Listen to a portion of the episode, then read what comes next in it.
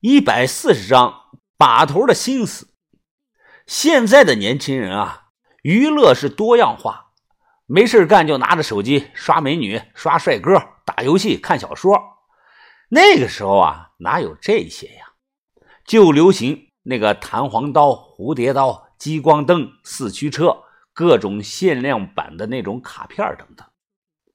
在北极星学校啊，那个时候啊，我班里的老大就有把蝴蝶刀，一开一合，声音很好听。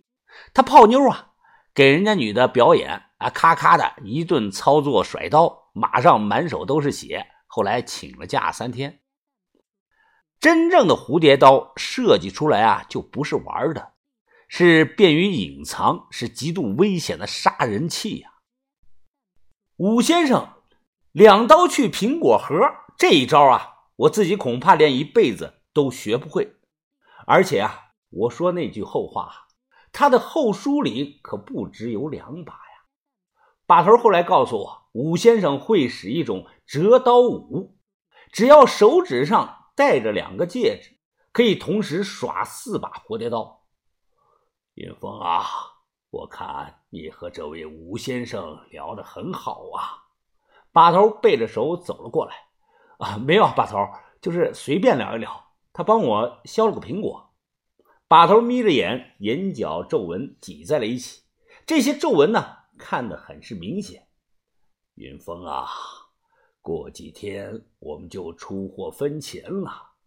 阿春姐妹啊，本来有份的，现在他们没份了。他们俩那份啊，你吃了吧。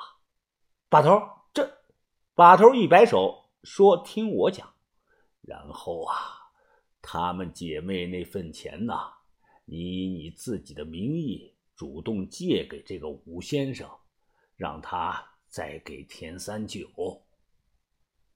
你还没理解我的做法吗？把头抬抬头看上天，我活不了几年了。我曾经呀想让你成为田三九那样的人，结果发现那样是行不通的。以后我不在了，不管是阿春姐妹，还是武先生、乞丐刘，甚至是赵女士、干爷，这些人都能帮到你的。这都是我帮你铺的路啊。我们混的。以后遇到事儿，你记住我这四个多，四个少。多认识人，多交朋友，多送人情，多打电话，少吃点饭，少得罪人，少出风头，少碰女人。能做到这些啊，你就能混得风生水起。把头。呃，前面我都懂，为什么要少吃点饭呀？我问道。把头笑着拍了拍我说：“你少吃点儿，让跟着你的人呢多吃点儿。相信我，这样做没错的。”我点点头，表示记下了。呃，你联系一下老板，看看咱们能不能在两天之内交易呀？至于他说的挖瓷片的那个事儿啊，你就告诉他先给钱，其他的都是小事儿。中午我就联系上了石女士，问能不能尽快的交易。她说没问题，现金充足，都准备好了。现金？我皱着眉问道：“啊，石姐啊，咱们一手钱一手货，能不能转账啊？”她说啊。转账有记录的不好，现金是老李从别处洗过来的，查不到的。现在风声紧了，咱们都得小心点啊！哦，那那行吧。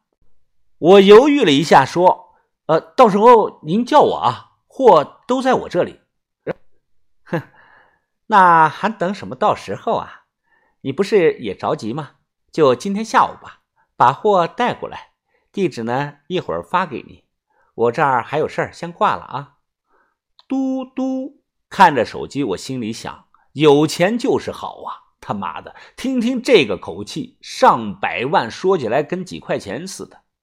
我估计武先生找不到面具人，也看不到他的折刀舞了。如果他找不到，肯定会带着阿春姐妹离开永州去别的地方，这是一定的。出了这么档子事儿啊，我们互相之间心里都有了隔阂。阿春绝不会再厚脸皮的跟着我们。下午三点多，我和于哥拉着两根大拉杆箱啊，背着两个包，按照短信发给我的地址去了马油死餐厅。这是个西餐厅，英文我不认识，按拼音念啊。像是这么个叫法，我放下拉杆箱和包，说：“呃，于哥，我进去看看，如果没有问题啊，你看我的手势再进来。”于哥说：“我明白。”这个时间段啊，没人吃饭，我直接拉开了马有死餐厅的玻璃门。“您好，先生，请问几位？”穿着时髦的女服务员问道。我来回的扭头看了看周围，一眼就看到了坐在角落里的史秀萍。我快步的走了过去，小声的说：“师姐，怎么能在这个地方啊？这大玻璃窗外头都看得一清二楚啊！”呵呵，这女的看着我笑着说：“小哥呀，你没听说过一句话吗？最危险的地方往往是最安全的地方。放心吧，我们吃个饭而已，没人看我们的。Vista，两份龙虾浓汤意面，两份。泪眼肉排，再来两杯冰泡的香槟。对了，肉排呢？我要五分熟。小哥，你呢？啊，我要全熟。点完了单儿，我看着玻璃窗，冲着于哥啊招了招手，让他赶快把东西提进来。交易过程意外的顺利，我们东西没少给他，他钱也没少我们的。我不是第一次过手这么多钱呀。但确实是第一次过手这么多现金，随便的抽出了几张都没有问题，咔咔清啊，装满了三个箱子。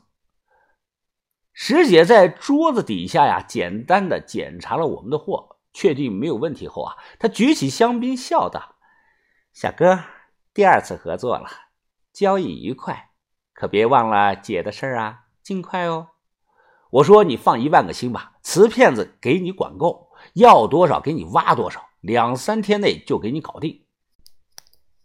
他听后很满意的点了点头。晚上啊，哎，田哥看过了，没问题。这个人用麻绳捆了口，背到了身后。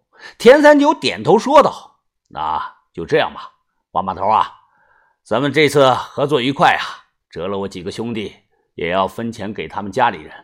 老卡那边你们照顾吧。”把头起身和田三九握了握手，啊，应该的。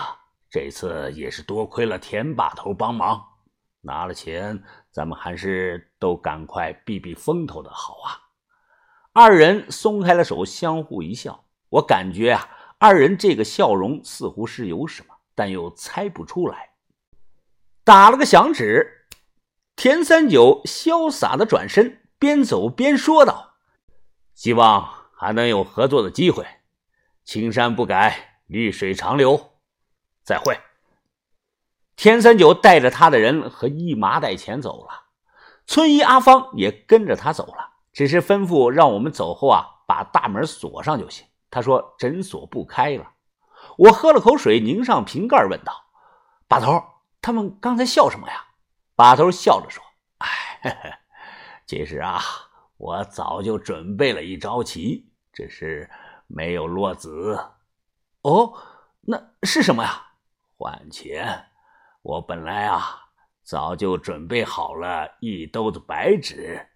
把头说道：“啊！”我吓了一跳啊！把头脸上皱纹乐成了一朵花，他笑着说：“呵呵呵，你以为他刚才在笑什么呢？其实老田……”也想这么干，这不是小钱呀！双方手底下好多人都在等着分，而且都折了人。我心想，就不能好好的过吗？临到了还都想着这些，果然是……哎，武先生给我打了欠条，借钱人落款是两个字：折五。他要了我的电话，说会尽快的还我。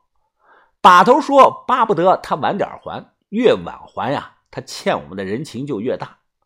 如我所料，武先生在永州找了两天，一直没找到面具人。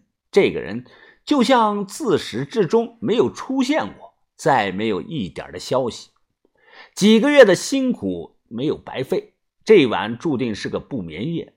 晚上十二点多，屋里是灯火通明，我们四个围着桌子坐着，桌子上呢堆着一大堆的钱，一叠一万。豆芽仔怀里抱着个脸盆我把钱分开说：“你的，你的，我的，还是我的。我最多，因为阿春姐妹的那份啊，我吃了，抛出给武先生还有剩余。于哥，于哥，你的。